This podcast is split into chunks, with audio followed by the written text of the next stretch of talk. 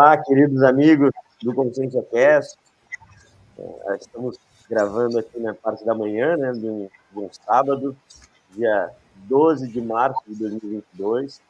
Então, bom dia a todos, para quem está acompanhando ao vivo. Bom dia, Mário. Bom dia, Lu. Bom dia.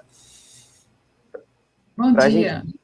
Bom dia, bom dia. Para a gente começar esse nosso programa, é importante a gente falar sobre qual livro falaremos hoje. Já acompanharam aí no, nas divulgações prévias, mas falaremos sobre o, o livro Vivências Parapsíquicas de uma Pediatra. Esse é o livro da professora Jovil de Montanha, para quem está vendo aí através do YouTube, este é o livro.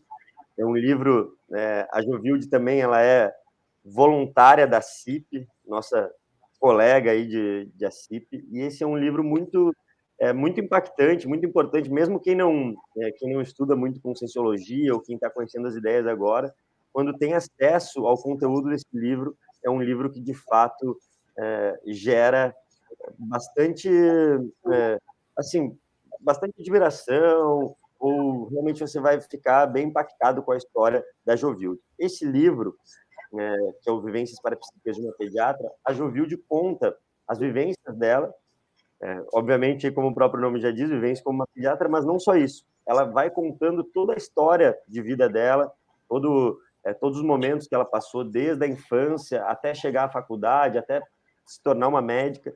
E como e, e o, o, principal foco desse livro, ela vai contando como que foi a interação dela junto com o amparador, que foi um amparador que acompanhou ela por muito tempo, até para ela conseguir realizar a tarefa dela de assistência é, através da medicina. E, e, foi um trabalho que ela teve uma interação muito profunda com o amparador desde muito nova. Então, esse livro vai contando, ela começa. É, o que já chama atenção no livro já mostra que a Jovilde conta com uma simplicidade muito grande e uma profundidade muito grande dos fatos e das ocorrências que ela teve com o amparador. Então, esse é o livro. Vou até ler aqui para a gente não perder o, o, hábito aqui dos nossos programas. Até vou ler o que está escrito é, no, no, livro, pelas palavras do professor Mário Oliveira.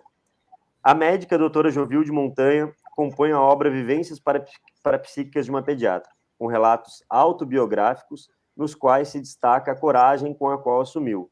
Expôs e aplicou o próprio parapsiquismo a favor dos pacientes sem receio da opinião pública, cujos resultados terapêuticos exitosos angariaram o respeito dos pais e pacientes. O livro ressalta a importância da relação médico-paciente a partir da inclusão do parapsiquismo enquanto recurso interassistencial, permitindo o vislumbre do futuro das ciências da saúde e servindo de referência para o estudo da capacitação parapsíquica dos profissionais interessados. Então, está aí esses são meus comentários iniciais sobre o livro Vivências para Psiquias de uma Pediatra. Agora passo a palavra ao meu amigo Mário Luna. Bom dia, pessoal. É, sempre é um prazer a gente parar aqui nesse momento, nesse, nesse evento, para falar de livros, né? E o Vivências Parapsíquicas de uma Pediatra da Juvilde, para mim, eu até já, já havia comentado isso com os colegas lá da CIP, é uma pérola parapsíquica. Por que pérola? Primeiro, pelo valor que o livro tem em termos de informação. Segundo, por ser único. E é um livro que é ele não traz um conteúdo teórico, ele traz um conteúdo de vivência. E isso, em termos de, de repercussão energética em quem lê, é muito forte, porque nós estamos aqui vendo as experiências reais de uma pessoa. E o livro, uh, o que eu tenho a dizer sobre ele, não só, não só isso.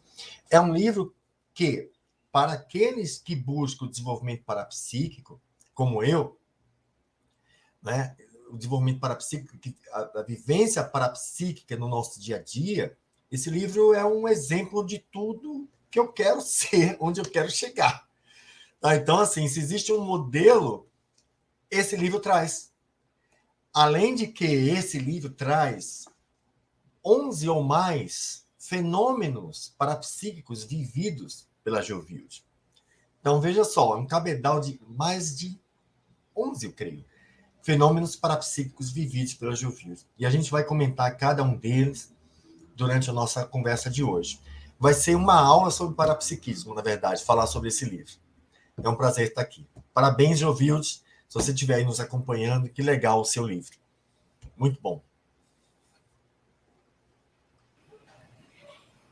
Ontem eu achei até interessante, na verdade, para quem não sabe, né? Bom dia a todos antes, mas para quem não sabe, essa semana, ontem ou antes de ontem, foi aniversário da Jovilde, então foi uma sincronicidade feliz nós estarmos falando aqui hoje sobre o livro dela, né? Então é o nosso presente, o presente do Conscienciocast para a Jovilde, e um presente também dela para a gente de ter feito essa obra e ter nos assistido a partir das vivências que ela teve durante toda e ainda continua tendo, né, durante a sua vida super assistencial.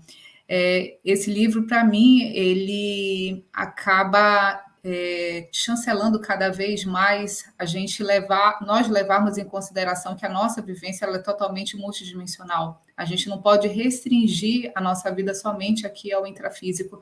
E também leva muito em consideração o aspecto de que a, o aspecto da interdependência. Né? Então, se a Jovilde não tivesse ali, desde o início, levado em consideração o parapsiquismo dela, os insights que ela tinha do amparador, ela não teria conseguido é, se atentar para todas as é, autossuperações, a autocapacitação que ela fez, para conseguir auxiliar, é, ser auxiliada e auxiliar o amparador dela ao longo de toda a existência. Né? Ela fez ali, a, a, ela trilhou a programação existencial dela, mas ela ajudou também o amparador de função dela ao longo de toda a vida com que ele finalizasse o trabalho que ele precisava também. E a partir disso, toda uma rede de pessoas ao redor dos dois, que são que, que é o nosso grupo Karma, foi assistido também e teve possibilidade também de, de entre eles fazerem um processo assistencial a outras pessoas, ampliando cada vez mais o número de pessoas assistidas.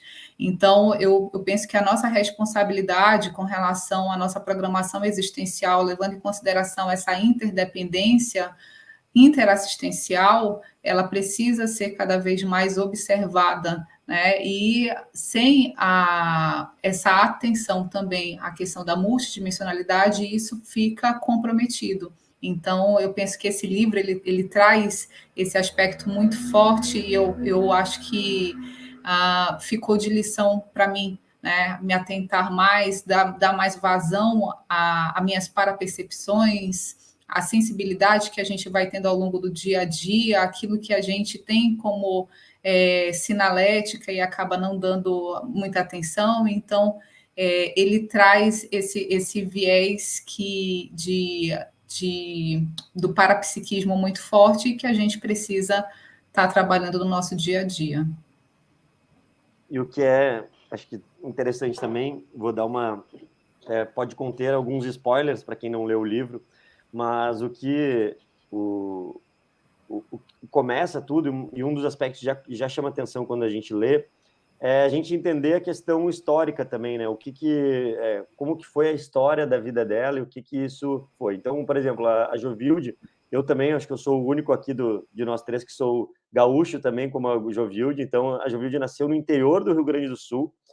E imagina, lá em 1948, que a Jovilde é, nasceu, no interior lá do Rio Grande do Sul, sem, e, e ela até comenta no livro, sem informação nenhuma sobre parapsiquismo, sem nada disso mas desde os dois, três anos de idade, ela já tinha vivências é, de um parapsiquismo, de, de coisas que ela que não tinha muito como explicar o que ela tinha. Então, até no começo do livro, ela já comenta uma situação que ela, que ela, era, é, ela era pequena, não, não vou lembrar exatamente a idade que ela tinha, e ela chegou na cozinha e falou para a mãe dela: é, Mãe, a, a, o bebê da vizinha está passando mal ele vai morrer se não fizerem nada. E a mãe, como assim?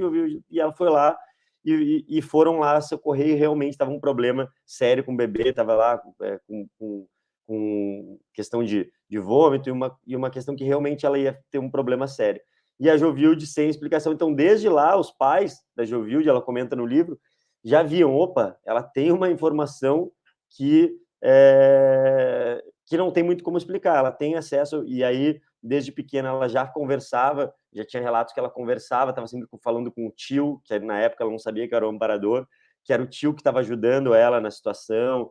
É, a Jovilde, desde pequena, também imagina, morando no interior do interior do Rio Grande do Sul, desde muito nova já sabia que ela ia ser médica de, de criança, então ela já tinha muito claro que ela comentava, ah, eu vou ser médica é, de criança, vou ajudar as crianças, então sempre quando, é, ela até comenta que quando precisava algum irmão, irmão, alguém da família estava doente, a mãe dava para ela entregar o chá para o irmão ou, ou alguma coisa nesse sentido. Por quê? Porque quando dava na mão dela, parecia que aquilo tinha mais efeito. E a mãe dela não sabia exatamente por quê, mas tinha essa questão.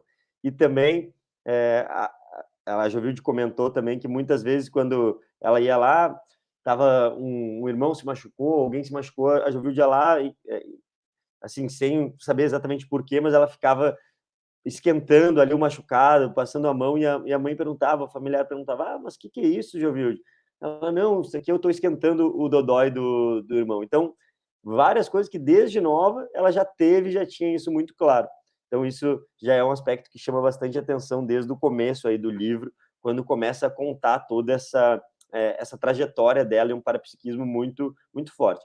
E já chama atenção aqui, até para vocês é, queria saber a percepção de vocês, que mesmo com é, sem informação que não existia na época, é, a família de certa forma auxiliou em muitas coisas, porque por exemplo muitas famílias, imagina até hoje que a gente está no ano de 2022, tem crianças que nascem com parapsiquismo e às vezes tem um, é, o parapsiquismo bloqueado por em virtude dos pais que não têm informação e, e, e, querem tratar de alguma maneira aquilo e acabam atrapalhando o desenvolvimento do parapsiquismo. A Jovilde, mesmo lá no interior do Rio Grande do Sul, sem acesso a muita informação, a gente vê que os pais aí de certa forma conseguiram auxiliar e, e digamos assim, isso foi essencial também para ela conseguir seguir a, a, a programação existencial, é, ter mais autoconfiança no parapsiquismo dela, enfim, acho que isso é um ponto importante sei se, se vocês tinham pensado nisso e qual que é a percepção de vocês em relação a isso.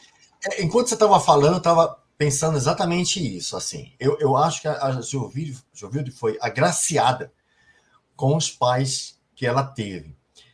E interessante isso, porque assim, a gente está falando de uma infância dela, a primeira infância, né? Ela nasceu em 48. A primeira infância aconteceu no começo dos anos 50. Então veja só, pessoal, começo dos anos 50, no Brasil, interior do Rio Grande do Sul, qualquer outro interior do Estado brasileiro, onde há uma predominância religiosa muito grande, a Jovilde vem com um pai que tem as suas vivências parapsíquicas, com a mãe que também tem suas vivências e interage com a Jovilde e entende aquilo que a Jovilde fala, a língua parapsíquica, como se fosse uma, uma parapsíquica. Então, assim, tem até uma passagem interessante que foi uma experiência parapsíquica do pai, que ele descobre e a Jovilde disse que ele não falaria sobre aquilo. Por quê? E até é interessante colocar, veja bem, a gente está falando do começo dos anos 50, no interior do Rio Grande do Sul, num meio religioso, e aí você começa a ter vivências parapsíquicas. Né? E eu acho que até com a chegada, isso é uma opinião minha, tá? É, eu acho até que a chegada da Gilvilde na família desencadeou um processo parapsíquico dentro da própria família. Eu acho que muitas experiências que o pai e a mãe começaram a ter foi muito em função do que a Jovilde já trouxe para casa. E ali é, estava claro para mim que tanto o pai quanto a mãe era ali um, um eram próximos até na, na, na, história, né, para a história da Jovilde. É, e aí eles começam a ter essa vivência parapsíquica, e eu tenho uma passagem que o pai vive, tem uma experiência, uma experiência parapsíquica, até mesmo com a Geovirgem, em que ele não conta para ninguém, com medo até que sofresse uma alguma retaliação no próprio emprego, que tirasse o caminhão dele, né? Nessa época ele trabalhava com transporte de mercadorias. Que ele não queria contar aquela vivência para não sofrer. E, e, a própria Jovilde, mais tarde no hospital, também passaria. Mas a, a Jovilde era um, um trator parapsíquico. Ela vivia parapsiquismo todos os dias e era muito comum para ela. Então, certas coisas vinham naturalmente na, na, na, na, no que ela conversava, no que ela falava com as pessoas, né? E muita gente dizia que ela estava maluca, de que não era nada aquilo, que tomasse cuidado com aquele, aquela entidade que estava com ela, porque ela confiava demais nela para exercer a profissão. Então, assim, o que ela passou na vida dela em termos de do preconceito, né, do parapsiquismo, para mim levanta uma questão que eu sempre tenho uh, pensado sobre isso, que é assim, uh, a realidade multidimensional está aí para quem quiser ver. Quer você viva, quer não. Quer você acredite, quer não. Ela existe, está aí. Há quem vive essa realidade. E a Joville é uma dessas pessoas que vive essa realidade. Eu, em menor escala comparado com a Joville, vivo a minha, a minha, a minha realidade extrafísica. Eu sei né, as minhas experiências, as minhas experiências, os meus contatos e tudo mais. Porém, uh, nós sabemos que nem todo mundo entende esse, essa linguagem, né? nem todo mundo entende a realidade extrafísica.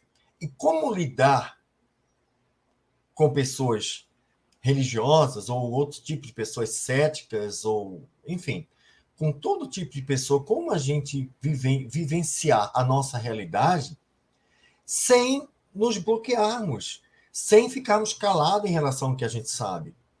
Né? Por que, que essa vivência multidimensional ela geralmente gera preconceito? Como, como é que a gente lida com esse preconceito na sociedade? Né? Então, eu achei, no que a Jovilde trata aqui, ela tem uma linha de pensamento que é mais ou menos o meu. Eu vivo, eu falo, eu conto. Você quer acreditar? Aí é uma escolha da pessoa. Né? Mas ela vivia o parapsiquismo vivamente, explicitamente. Isso é uma coisa que, para mim, Fiquei muito encantado com isso. Uau, ela faz isso, mas é exatamente isso que eu acho que a gente tem que fazer.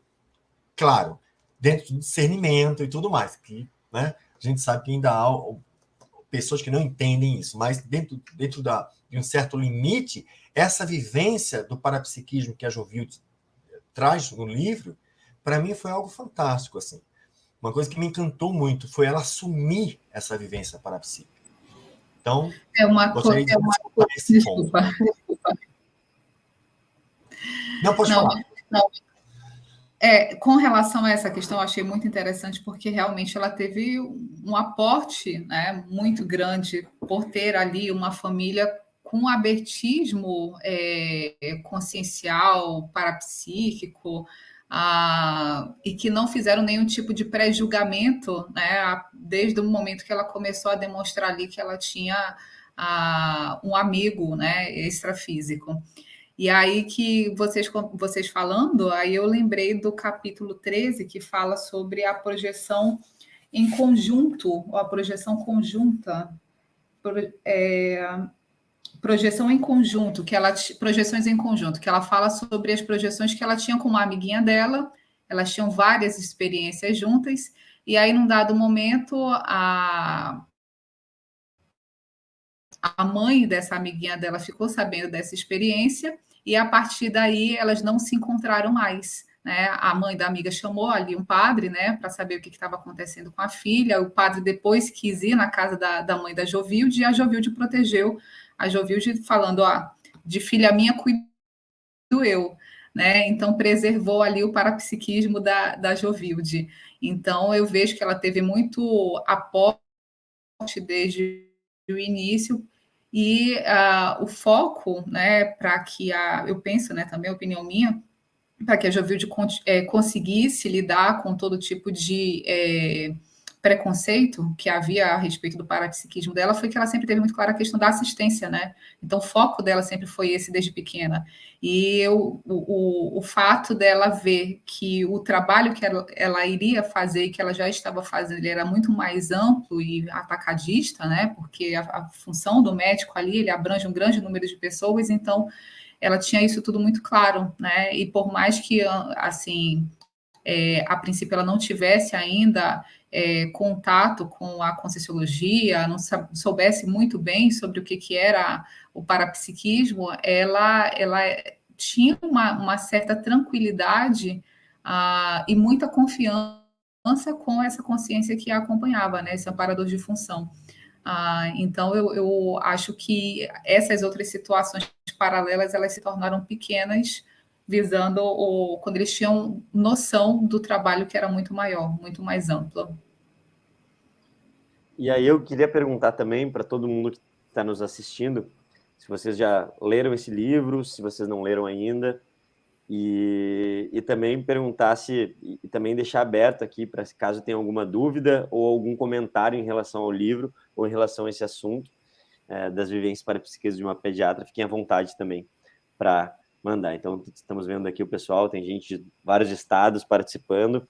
Bacana. Bom, dentro disso, então, a gente está construindo uma linha do tempo aqui dentro do livro. A Jovilde, então, imagina, nasceu no interior do Rio Grande do Sul, com toda essa situação que a gente comentou.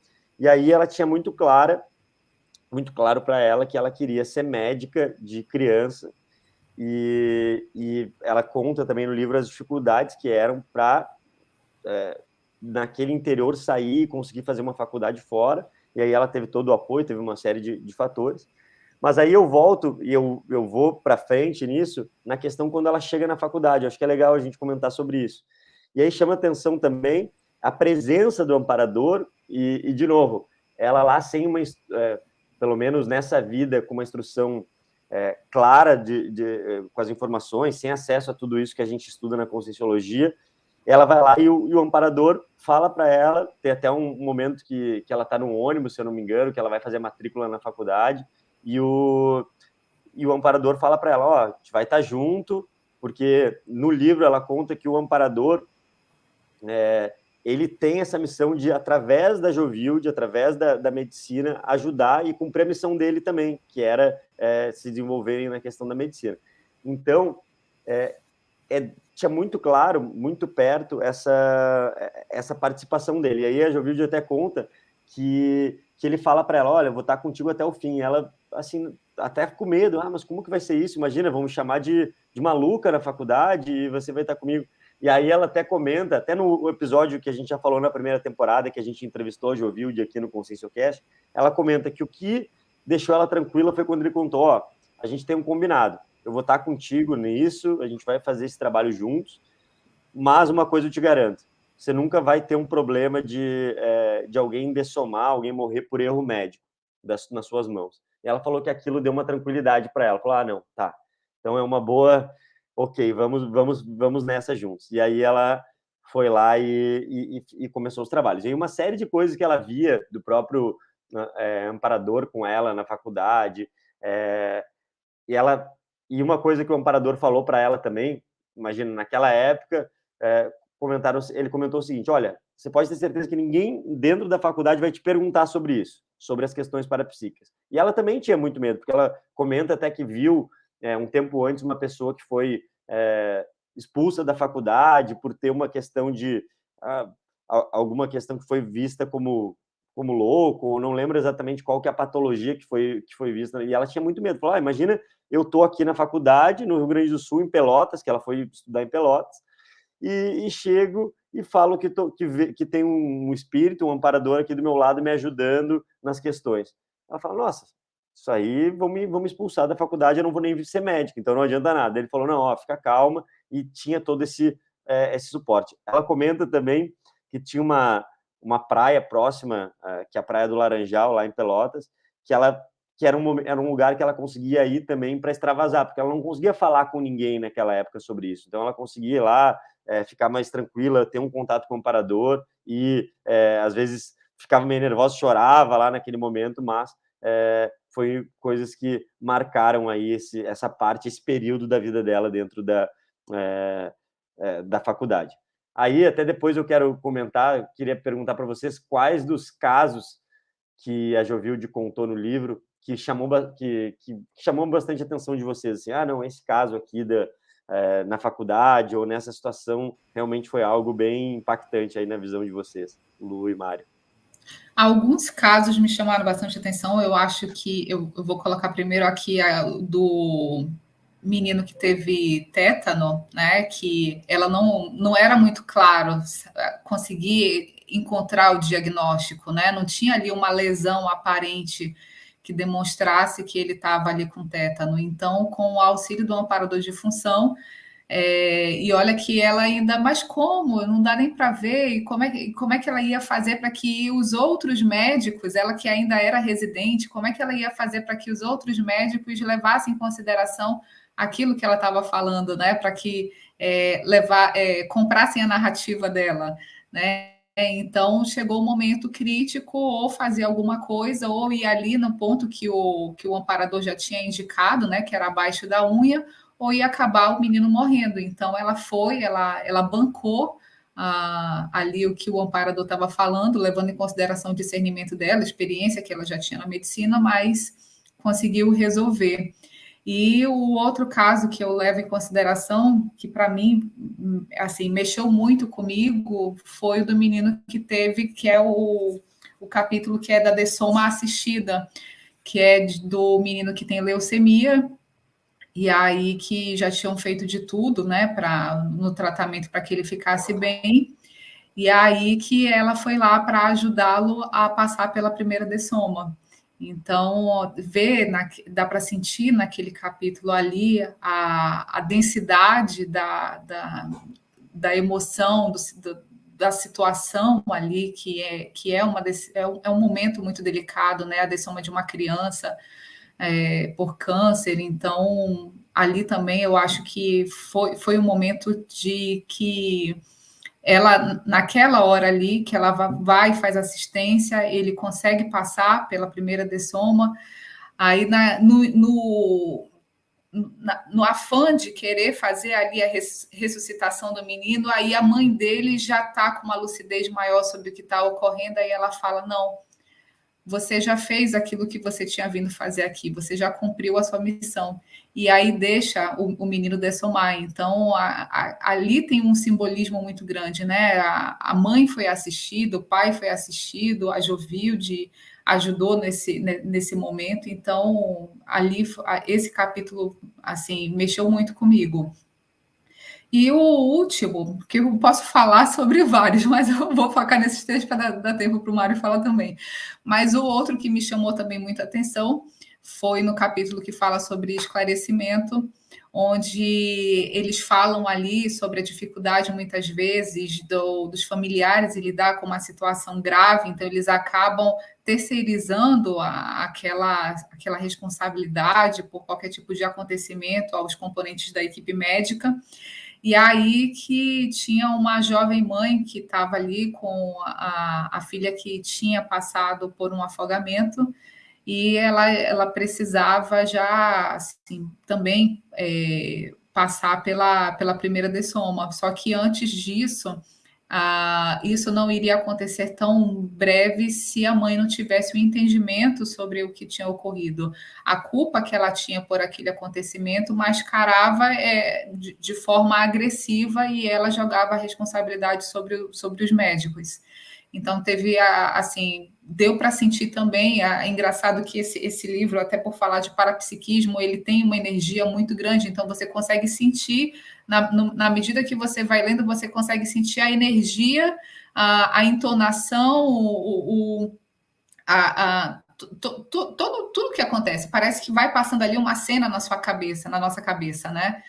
E aí que na hora que ela, ela precisa falar para aquela mãe que ela foi a maior responsável pelo que aconteceu pela, com a filha.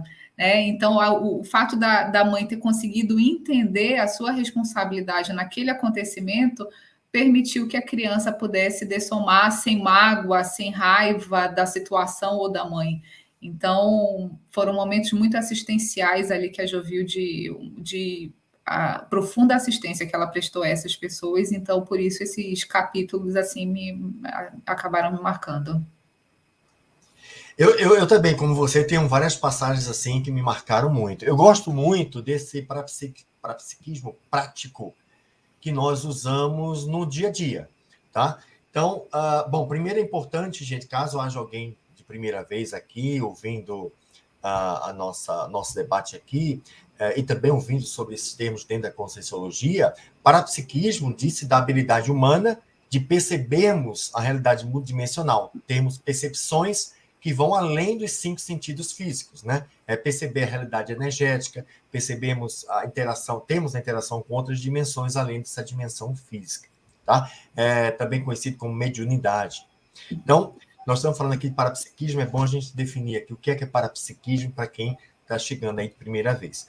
Então, assim, como eu estava falando, o livro traz algumas algumas habilidades que a Jovilde tem, habilidades parapsíquicas, né? A habilidade de perceber além da realidade física, é, fatos. E uma, uma, uma, uma passagem muito bacana, eu vou dizer, é quando ela sai do hospital um certo dia e ela se diz muito assimilada. Ela estava com dificuldade ali de desassimilar as energias dela em relação às energias dos pacientes, né? Geralmente, quando a gente entra num lugar como um hospital, mesmo um cemitério, um, um lugar antigo, com energias mais densas, nós ficamos assimilados com essas energias, ficamos meio que intoxicados com essas energias que às vezes pesam. E ela sentia isso no hospital, no trabalho dela no hospital, às vezes ela deixava de desassimilar. Isso acontece também com professores que dão aula para grupos de aluno, para terapeutas, né? Quando você lida com o paciente, você tem por dever a habilidade de desassimilar essas energias. E a Joviro tinha uma, uma questão ali que ela estava sentindo muita dificuldade. E era um dia ela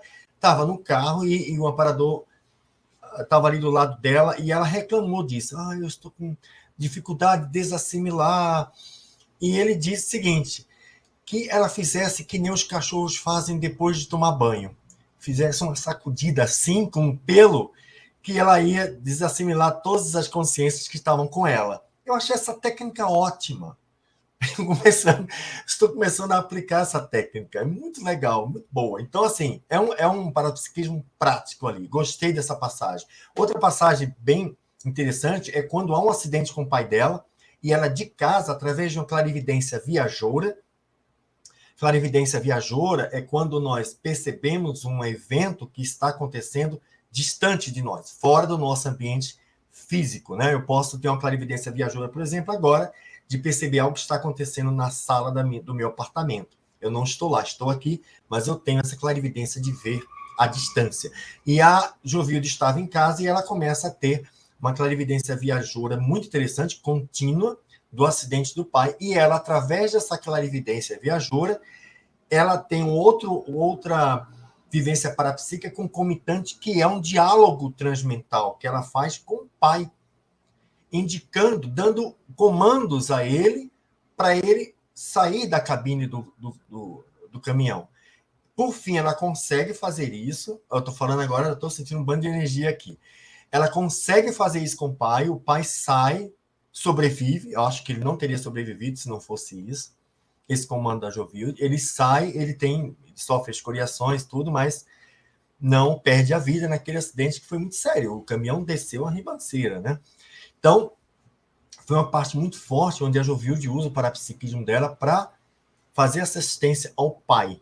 Né? E uma outra é quando um, o avô dela dessoma, morre, e volta para falar para ela que ele tinha dessomado uh, durante o sono e não teria tido tempo de se despedir da avó dela. E essa é a preocupação dele. Não uma preocupação afetiva, mas também tem uma preocupação material. Por quê? Porque ele tinha as economias guardadas na sala dele e ninguém sabia, porque estava escondido atrás de um tijolo da parede. Então ele volta, fala para Jovilde que dissesse à avó que há atrás da cadeira dele uma parede, tem um tijolo falso ali, e atrás daquele tijolo teria um presente para ela. E o presente era uma caixinha com as economias que ele tinha guardado para ela, o que ajudou bastante. Então, assim, eu gosto muito desse parapsiquismo prático, né? Eu tive uma experiência quando meu pai morreu, que para mim foi muito rica. Meu pai morreu muito doente, e no extrafísico foi para um hospital. Então, eu tive a oportunidade de acompanhá-lo nesse hospital extrafísico né? A chegada dele lá e os primeiros cuidados e tudo mais. Depois que ele foi encaminhado para para os médicos, paramédicos, amparadores ali com ele, eu me afastei. Mas foi muito importante essa vivência parapsíquica. Então, quando a gente tem a nossa vivência parapsíquica e vê a vivência parapsíquica do outro, a gente meio que tem, falamos a mesma língua. E eu sei o quanto isso é importante para quem parte, para quem vai para outra dimensão, quanto para quem fica. Então, assim, essa habilidade parapsíquica, ela é rica porque ela nos mostra, nos mostra em outros contextos além da, da, da realidade física. Eu não estou aqui dizendo assim, ah, a habilidade parapsíquica é só para poucos. Talvez muito, de forma muito desenvolvida, sim, porque a pessoa já trabalha isso em outras vidas, né? Muitas pessoas chegam nessa vida já com parapsiquismo bem trabalhado, outras têm que desenvolver ainda. Mas é importante a gente dizer que o parapsiquismo é uma habilidade humana comum a todas as pessoas, tá? Qualquer pessoa pode desenvolver. Nós não estamos falando aqui da Geovide como se ela fosse de outro planeta. Não, Geovide é uma pessoa humana, comum, normal, a diferença que a Jovilde tem no uso do parapsiquismo dela é tê-lo desenvolvido. Mas nós podemos chegar lá. Digamos, a Jovilde está na faculdade, lá na, universidade, fazendo pós-graduação em parapsiquismo. Mas a gente pode começar a estudar parapsiquismo aqui e começar a desenvolver o nosso parapsiquismo onde quer que ele esteja, em qualquer nível que ele esteja. Então é importante a gente falar isso aqui, tá? Você pode desenvolver o seu parapsiquismo, você deve desenvolver o seu parapsiquismo, como eu falei, a importância que eu dou a esse parapsiquismo prático é que ele nos permite viver a realidade multidimensional que é, que está aí acontecendo no nosso lado. Né? É como eu falei, quer você conheça, quer não, quer acredite, quer não, ela está lá, ela está acontecendo. Né? Essa relação até que a Jovilde tem com o amparador, nós podemos ter com nossos amparadores. A diferença é que a Jovilde vivencia isso pela habilidade parapsíquica dela de uma forma explícita. Né? Há um contato, há uma, uma rememoração, há uma, uma, uma lucidez para isso. Talvez a gente viva sem a lucidez necessária. Então, é, é, por isso que eu ressalto aqui a importância do autoparapsiquismo, a importância do, da vivência do parapsiquismo prático, a importância da, da vivência da realidade multidimensional, porque nós estamos inseridos nela. Então é melhor estarmos lúcidos para tudo que acontece. E, mais do que nunca, é ótimo, é, é ótimo, ideal, estarmos lúcidos para a relação com nossos amparadores. Vai otimizar muito, não só o trabalho do amparador, mas também o nosso, em relação ao que a gente tem que fazer aqui. Então, são esses os casos que eu ressalto aqui na do parapsiquismo prático que a Jovilde traz aí de forma magistral. Mário, e a sua reflexão é muito importante, porque realmente, assim, a gente vive num turbilhão da vida intrafísica com muitas questões e muitas vezes a gente acaba deixando de lado o parapsiquismo, lembrando só na hora de um curso ou na hora que está participando de alguma atividade. Mas o parapsiquismo ele está em tudo e para a gente desenvolver é, também o, o, o, parapsiquismo é importante a gente conseguir de fato é, valorizar isso. Então aquela questão da autoconscientização multidimensional, então a gente entender que isso é, faz parte do nosso dia a dia. Como o Mário falou, às vezes você não vai ter, você vai. Eu acho que o mais interessante do livro é a gente entender que, mesmo a gente não tendo é, tão explícito como a Jovilde teve desde o começo, a gente também está tendo interações a todo momento. Estamos tendo essas interações. E essas interações é, a gente pode valorizar e prestar atenção nessas interações e tentar aprofundar nelas, por mais sutis que elas sejam, ou a gente deixar de lado e não, e não valorizar. Então, a própria questão do trabalho de, de energia que a gente fala, entrar num lugar, fazer o estado vibracional, é, aquela questão de pesquisa mesmo, sentir como é que estava e depois faz o, estado vibracional, ver como é que se sentiu. Tudo isso são provas é, práticas em relação ao nosso parapsiquismo. E a gente valorizando, eu acho que o, o que é bacana desse livro da Jovilde é que ele nos abre uma porta ele abre uma porta no seguinte sentido, nos dá cognição para perceber tudo isso que é vivenciado e pode ser vivenciado. E com isso, a gente lendo esse livro tem um problema, ou um problema bom, que é nos dar uma responsabilidade. Que a gente vê tudo que é, é que pode acontecer, tudo que, que está acontecendo no nosso, é, no nosso dia a dia, e a gente vai ter que realmente valorizar isso ou deixar de lado e às vezes está. É, eu faço até uma analogia, né? A pessoa pode pensar assim: ah, não, eu não, eu não, não levo a sério para psiquismo, eu não acredito em nada em relação a. ou creio que não, que não existe nada e tudo mais. Mesmo essa pessoa que, que tem essa, é, essa postura, ela vai estar se relacionando com as questões multidimensionais, questões energéticas. Eu faço até um, um exemplo aqui, pessoal que tem que é de São Paulo as, as avenidas de São Paulo, como se fosse. Edu tá, tá travando, não tá, Mário? Travei, ah, tá mas, mas voltei, voltei ou não voltei? Voltou, agora voltou. Tá. Voltou, voltou. Tá. É, para mim, eu assisti um desaparecido aqui também.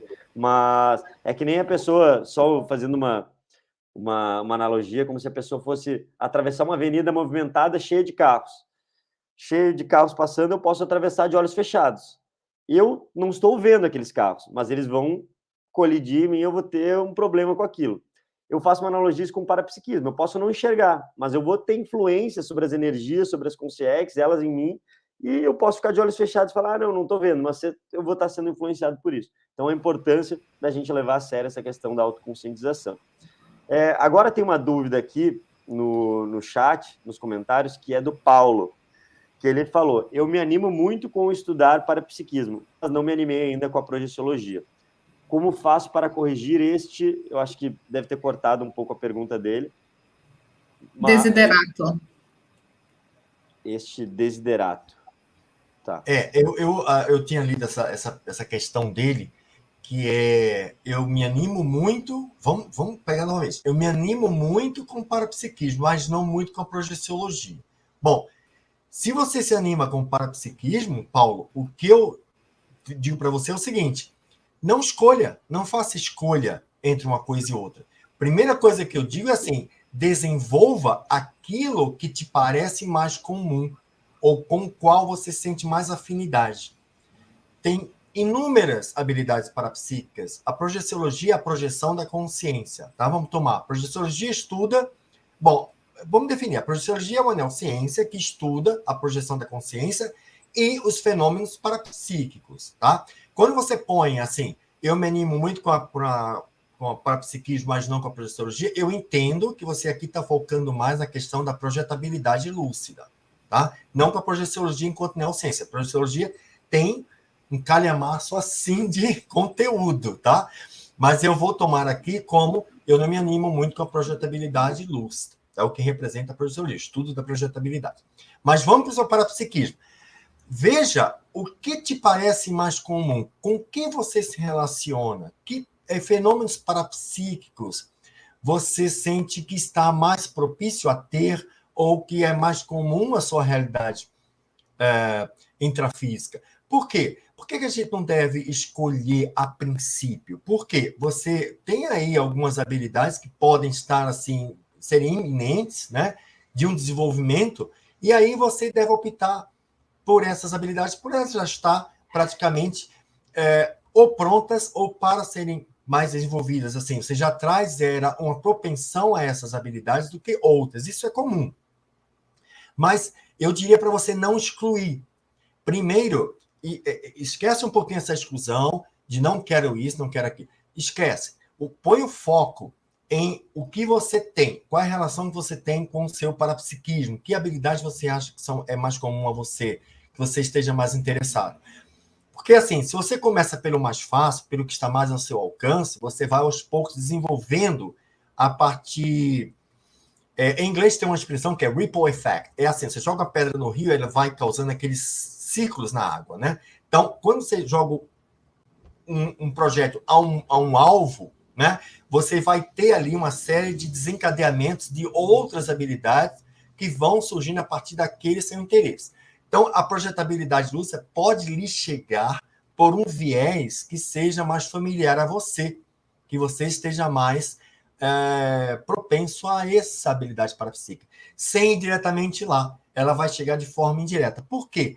Porque a projetabilidade lúcida, ela é central a, aos fenômenos, né? Por exemplo, a clarividência, o que é? A projeção da minha visão para uma paravisão. A clareaudiência, a projeção de uma audição. A projeção mental que gera a, a telepatia. Então, a projetabilidade lúcida não é só a projetabilidade inteira da saída do psicossoma, mas também nós podemos projetar partes do nosso corpo para interagirmos. Então, a projetabilidade ela está inserida em todos os outros contextos, praticamente, né? Então, eu iria por aí, tá? Eu iria em perceber quais, quais são as habilidades que você tem, começar a desenvolver as habilidades que já são inerentes a você, as habilidades com as quais você tem uma relação mais íntima, e aí depois você vai naturalmente, sem excluir, não põe exclusão em nada. Vive naturalmente a tua parapercepção, que você sem perceber, você vai estudar todas elas e, às vezes, vai viver várias habilidades ao mesmo tempo. Então, é o que eu tenho a lhe dizer. É, fala, aí, Lu, pode falar. Não, só um adendo, levando em consideração que todos nós nos projetamos quando dormimos, a sua única opção nesse momento é por não ter lucidez. Né? Então, por que, que você não quer ter lucidez no extrafísico? Né? O que, que você não quer ver? Você não quer ter contato com a sua, a sua é, autoconsciencialidade? Você não quer ter contato com você mesmo, com quem você é de verdade, você não quer se aprofundar em você, então tem que saber aí o porquê de você não estar tá querendo ter projeção lúcida. Né? Acho que a autopesquisa vai te ajudar a entender isso. É, e até quero falar, é, Paulo, sobre minha experiência, assim, quando eu comecei a estudar Conscienciologia, eu, eu até me identifico com essa sua, com essa sua dúvida, com essa sua questão, porque eu lembro que eu pensava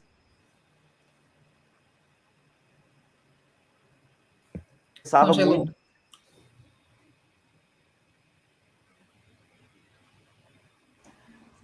Travou Travei novamente? de novo, né, galera?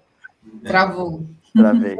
Mas voltei ou não voltei? Voltou. Tá, tá, tá chovendo bastante aqui, acho que tá com uma instabilidade na minha internet.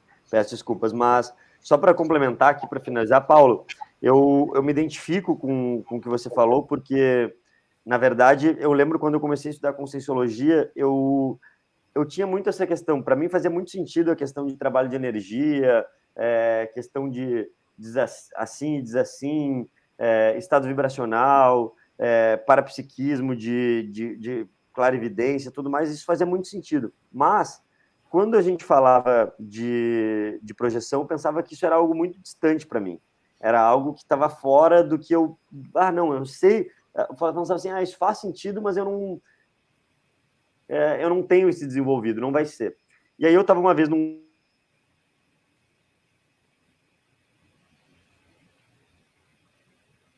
Estou travando.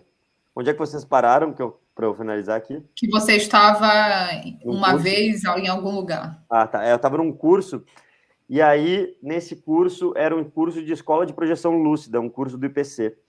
E aí eu estava sem, sem expectativa assim, nesse curso. Estava fazendo as técnicas, e aí tinha uma dinâmica lá com colchonete.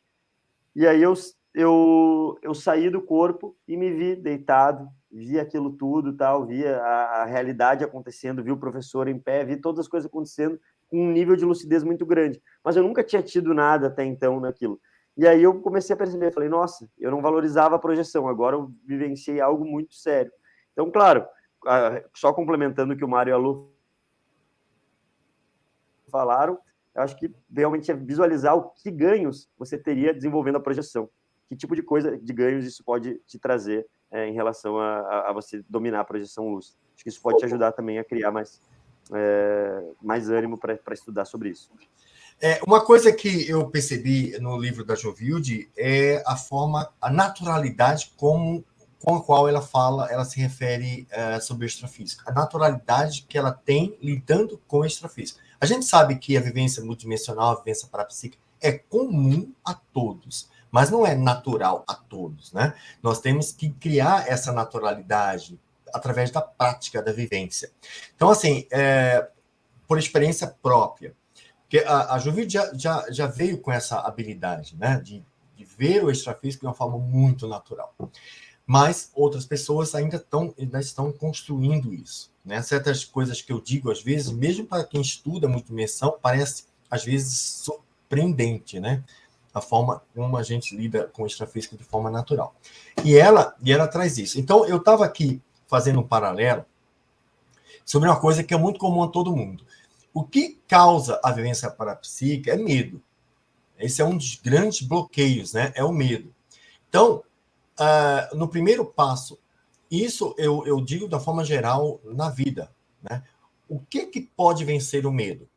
A prática, a vivência, a informação. Então, o primeiro passo é a gente estudar o parapsiquismo, saber das nossas, saber o que significa, definir cada habilidade parapsíquica, conhecer essas habilidades, estudar Aliás, tem que estudar o projeciologia, porque ali está um cabedal imenso de informação sobre o parapsiquismo. E estudar. Então, a partir do estudo, a gente vai conhecer aquilo que nos dá medo. Então, a informação é um, um, um grande é, desacelerador inibidor do medo. Ele vai, aos poucos, vencendo. E a outra é a prática. Por exemplo, eu tinha, eu tinha medo do extrafísico. Tinha muito medo do extrafísico. A minha esposa ela era parapsíquica, ela é clarividente. Quando ela dizia que estava vendo as coisas, eu dizia assim, para. Não quero que veja nada aqui. Não quero que veja nada. Eu tinha medo. E aí eu comecei a desenvolver, através da pesquisa com transcomunicação, eu comecei a desenvolver a clareaudiência. Então, ouvir o extrafísico, para mim, é uma coisa hoje super natural. E olha que lá no começo eu morria de medo. O que que me fez vencer o medo? Primeiro, a informação, eu comecei a estudar sobre clareaudiência. Segundo, a vivência. Porque você ouve uma vez, duas, três, quatro, cinco, cem, duzentas, quando você começa a ouvir todos os dias, isso passa a ser natural. Então, uh, aqui eu digo assim, a vivência parapsíquica, ela vai nos dar, um, experiência, vai nos dar informação e vai nos dar a prática que o que nos tira do medo. Então isso é uma coisa que eu fiquei aqui pensando, né?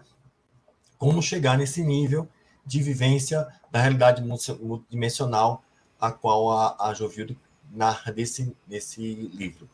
E uma das coisas foi a prática. Meninos, outra, outra questão, como nós já estamos com 51 minutos de programa, eu não queria que finalizasse antes da gente falar um pouco sobre amparadores, né? É, foi tão falado, foi tão abordado durante o livro, né? Tem relação direta, na verdade, com o amparo, que ah, fazendo relação com o que o Edu tinha falado sobre a, a analogia que ele fez de carro, eu geralmente faço essa, analogia com relação a barco, né? Quando a gente não tem ali o nosso parapsiquismo, nós somos um barco à deriva, a gente não sabe qual direção tomar. E essa proximidade que ela teve com o amparo de função desde a infância fez com que ela tivesse noção desde o início da programação existencial dela. Né? Então, ela já sabia a, a, pela proximidade com o Amparo, que ela, ela iria ser médica de crianças, então ela já foi se autocapacitando ao longo da existência dela para essa finalidade. Né? Ela otimizou toda a vida dela para isso. E aí que quando a gente não desenvolve nosso parapsiquismo, e quando a gente também, apesar de ter, às vezes, o parapsiquismo ali um pouco desenvolvido, a gente não dá é, atenção aos insights que a gente vai tendo, que são provenientes do amparo, a gente também perde ali essa bússola, né? A gente fica sem saber o que fazer. Então, o resultado disso é muitas vezes a gente chegar ali à nossa adultidade, ou então ao final da nossa existência, num vazio existencial por não ter conseguido chegar ao completismo da nossa programação existencial. Né? Então, eu, eu queria né, ter falado sobre, sobre esse aspecto assim do, do amparo, da importância do amparo, de levar em consideração todas as nossas parapercepções, os insights que a gente tem. Te, teve uma vez, teve outra, outra vez, ela, ela fala sobre aqui, sobre a, a Fundação Pestalozzi, né, que começou a, como, como um neon aparecer na frente dela. Então, isso acontece com a gente no dia a dia. Às vezes a gente não dá tanta atenção, né?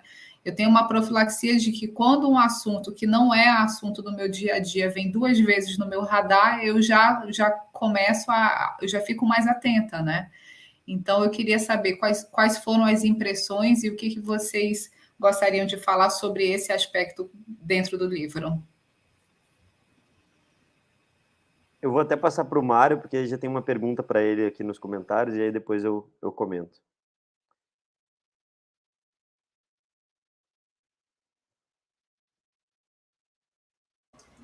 Olha, foi bom você perguntar, tá? Porque. Chapa quente, momento, chapa quente. Chapa quente. Nesse momento ele está sendo produzido, tanto o livro quanto o curso. Eu estou fazendo concomitantemente, porque esse é um projeto já antigo, onde já mapeei tudo que eu quero falar, que eu quero dizer. Então, eu estou escrevendo os dois ao mesmo tempo. Então, eu espero que até o final do ano surja o curso e o livro. Tá bom? Então, eu só para só para contextualizar, para quem está só ouvindo é, em alguma plataforma e não leu, a pergunta do Lucas foi se o professor é, Mário Luna tem algum curso sobre clara audiência.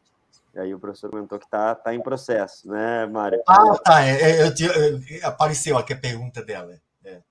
Isso, está em processo, está inscrita, já comecei e vamos em frente. Ô, Mário, é por enquanto, a gente pode falar para ele que se quiser. É... Se ele quiser aprofundar, já tem um Consensocast gravado na primeira ou na segunda temporada sobre audiência, que acho que são 50 minutos, que o Mário Isso. explica bastante coisa, né, Mário?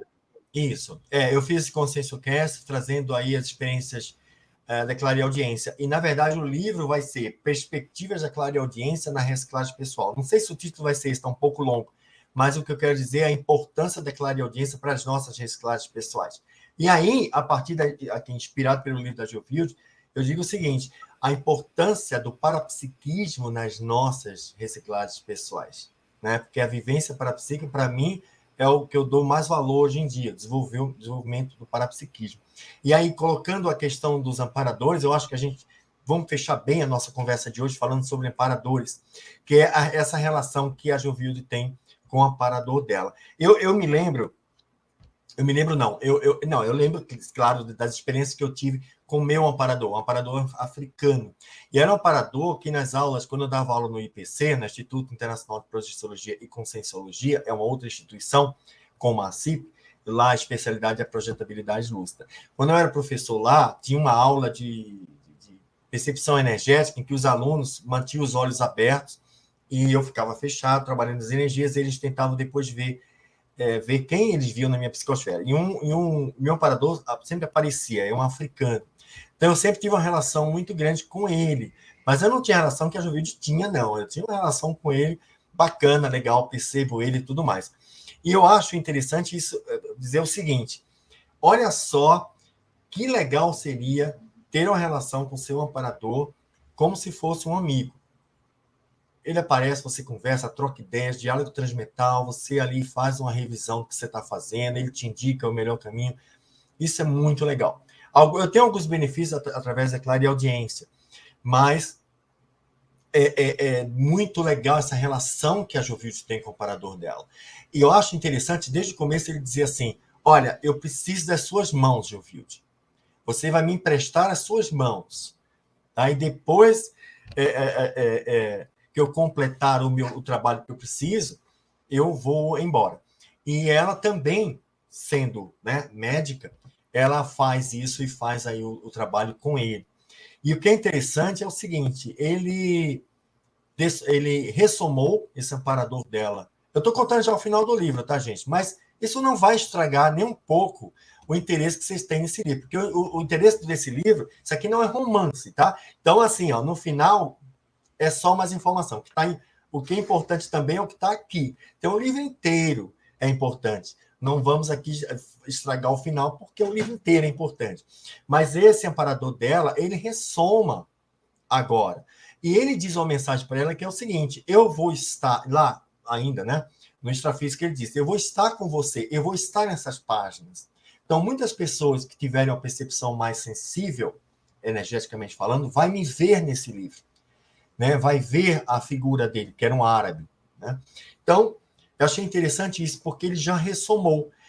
E uh, vai acontecer que, olha aqui, ele vai ressomar, ele vai ver esse livro contando a história dele.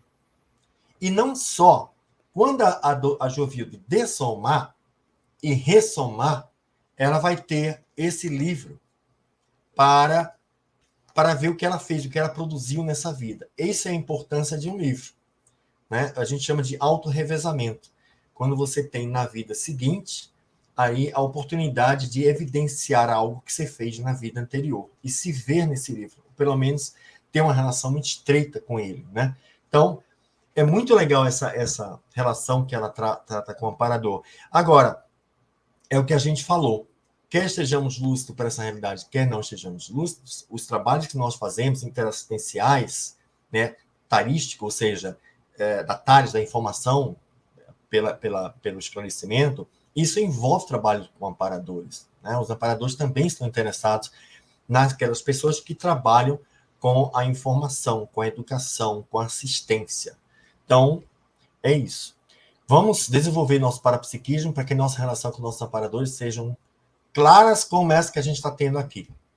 E o que é bacana, para a gente finalizar aqui, eu sei que a gente está chegando no nosso horário, é que, na verdade, um dos pontos que importantes para a gente pensar, até já falando essa reflexão sobre amparador que a Lu comentou, é o seguinte: o que que, o que, que ah, é, Eduardo, Mário, Luciana, o que, que eu faço para ter mais contato com o meu amparador? Ou para ter amparadores na minha volta? Isso tudo vai depender dos projetos que estamos envolvidos ou da assistência que estamos fazendo. O amparador ele não estava lá com a Jovilde porque a Jovilde era uma pessoa legal, escolhida e não, porque ela tinha um trabalho a ser realizado. Provavelmente se a Jovilde não tivesse é, internet deu uma terceira travada do dia, mas para a gente finalizar aqui, é, se a Jovilde não tivesse esse, é, esse trabalho, ou, ou, não escolhido, ou não aceitado fazer esse trabalho, talvez ela não estaria com esse amparador, não teria essa relação que a gente fala. Então a gente tem que desmistificar isso, que não é a questão de ser um escolhido ou nada disso, e sim do trabalho que a gente está realizando. Então, uma dica e uma, uma questão para falar para todos nós aqui é: se queremos estar mais perto dos amparadores, vamos fazer mais assistências, vamos estar engajados em projetos que envolvam assistência, que aí com certeza eh, a gente vai ter mais amparadores à nossa volta nos ajudando no nosso trabalho. Então acho que isso que é o importante. Pessoal, a gente agradece a todos por estarem aqui com a gente até agora, por participarem, mandarem perguntas, mandarem comentários. Isso ajuda muito é, a nossa interação aqui, o nosso trabalho no Conscienciocast. E voltamos, estamos gravando um Conscienciocast uma vez por mês. Em abril a gente volta aí gravando o Conscienciocast sobre o Manual da Dupla Evolutiva, que é o nosso próximo curso, o nosso próximo livro, perdão. Então, agradecemos a todos hum, e esperamos vocês aí no próximo Conscienciocast. E lembrando a todos, pessoal, quem não assistiu, quem chegou pela primeira vez ouviu o Conscienciocast, a gente tem todos eles no Spotify ou nas plataformas de, de podcast. Pode entrar lá, pesquisar, olhar todos, do começo ao fim, dá para maratonar bastante coisa é, de todas as temporadas, tanto de livros quanto de entrevista com autores. Então a gente tem é, bastante episódio aí para o pessoal poder aproveitar. Tá bom? Agradeço e falamos no próximo episódio. Tchau, pessoal. Tchau, tchau.